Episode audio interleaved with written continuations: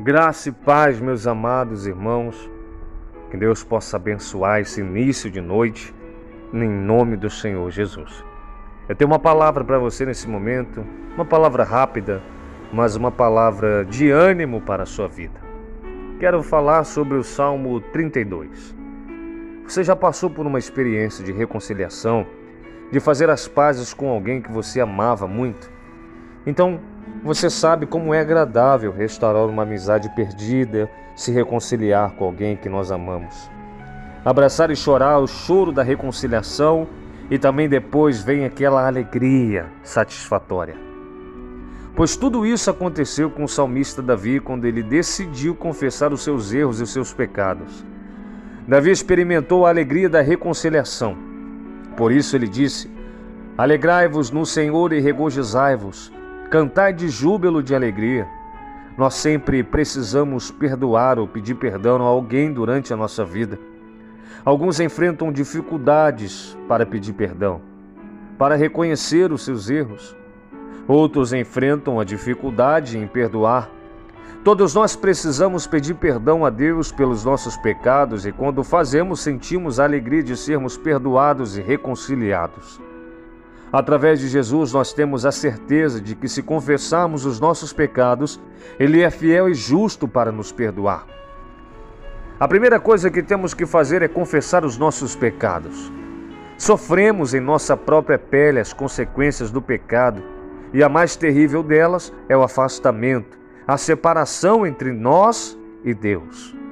O salmista chega a dizer que dia e noite a mão de Deus pesava sobre ele e ele já não suportava mais, não conseguia dormir, não conseguia se alimentar, não tinha mais alegria em seu coração. Muitos tentam encobrir os seus erros, os seus pecados, resistindo à voz da sua própria consciência, cauterizando a sua mente, entregando-se de vez ao domínio do pecado e negando a si mesmo e aos outros os seus pecados. Mas nada disso resolve, sabia disso? O que resolve é que você tem que confessar os seus pecados diante de Deus. Não se engane, porque o pecado, meus amados, ele jaz à porta. Todos nós somos pecadores, portanto, nós precisamos confessar e abandonar os nossos pecados, e assim receberemos então o perdão e experimentaremos a alegria da reconciliação. Só assim prosperaremos de verdade na vida. Só assim nós seremos felizes. Também nós temos que nos submeter à disciplina do Senhor. O salmista tinha consciência de que todo o seu sofrimento era consequência dos seus pecados. Ele tinha transgredido as leis e ensinamentos do Senhor. E por isso agora ele estava sofrendo essa disciplina. E a disciplina de Deus o conduzia quase que à força à confissão dos seus pecados, a buscar o perdão de Deus e a experimentar a alegria da reconciliação. É melhor confessar logo e alcançar a misericórdia do Senhor, meus amados. Há uma nova vida te esperando. Há um novo amanhã querendo nascer para você. Imediatamente após a confissão dos pecados, o salmista recebia então o perdão e as novas orientações, ensinos, conselhos e uma nova disciplina a ser seguida. Tudo isso nos fala de conversão, de mudança de rota mudança de vida, caminho, de direção.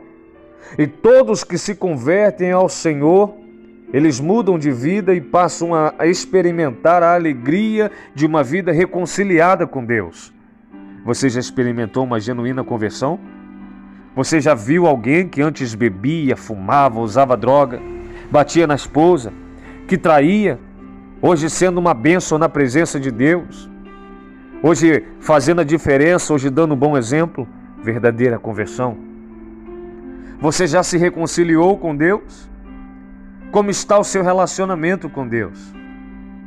Pense agora, se tem alguém que você precisa perdoar ou pedir perdão, que você precisa buscar a reconciliação e faça isso rápido, faça isso agora, faça em nome de Jesus.